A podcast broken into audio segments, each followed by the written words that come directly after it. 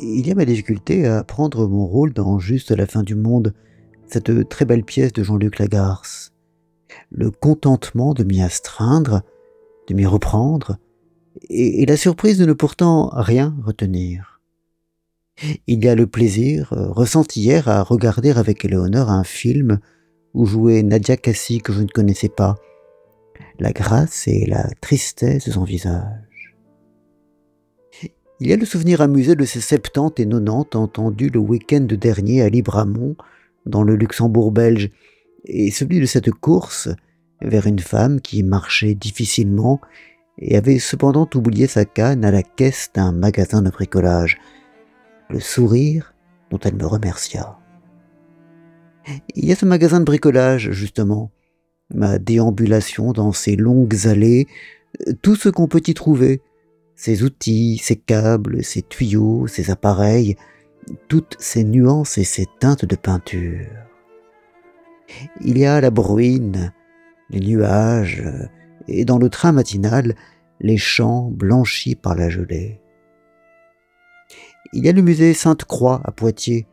Ces quelques heures passées à regarder ces œuvres, collectées depuis des siècles, rassemblées dans ces lieux qu'occupèrent notamment les Romains, puis Radegonde, cette maîtresse femme, mais quel curieux prénom. Il y a ce téléphone que j'ai entre les mains dont je tapote l'écran et qui me permet d'accéder à la totalité du monde.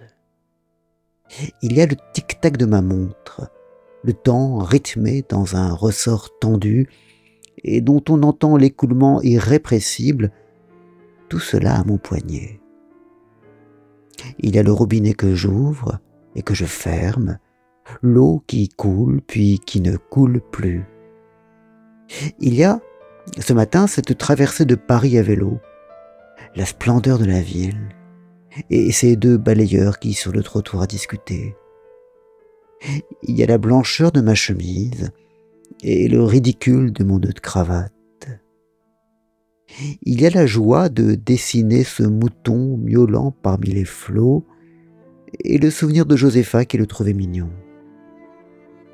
Il y a le sentiment que chaque chose suffirait au bonheur et la certitude que cela n'est pas vrai, que nous ne nous contentons de rien, qu'il nous faut du débordement, du jaillissement perpétuel, que notre bonheur a l'apparence d'une paquerette s'agitant sous la brise d'été, mais que son vrai visage est celui d'un léviathan, d'un ogre jamais rassasié dont nous sommes les pantins.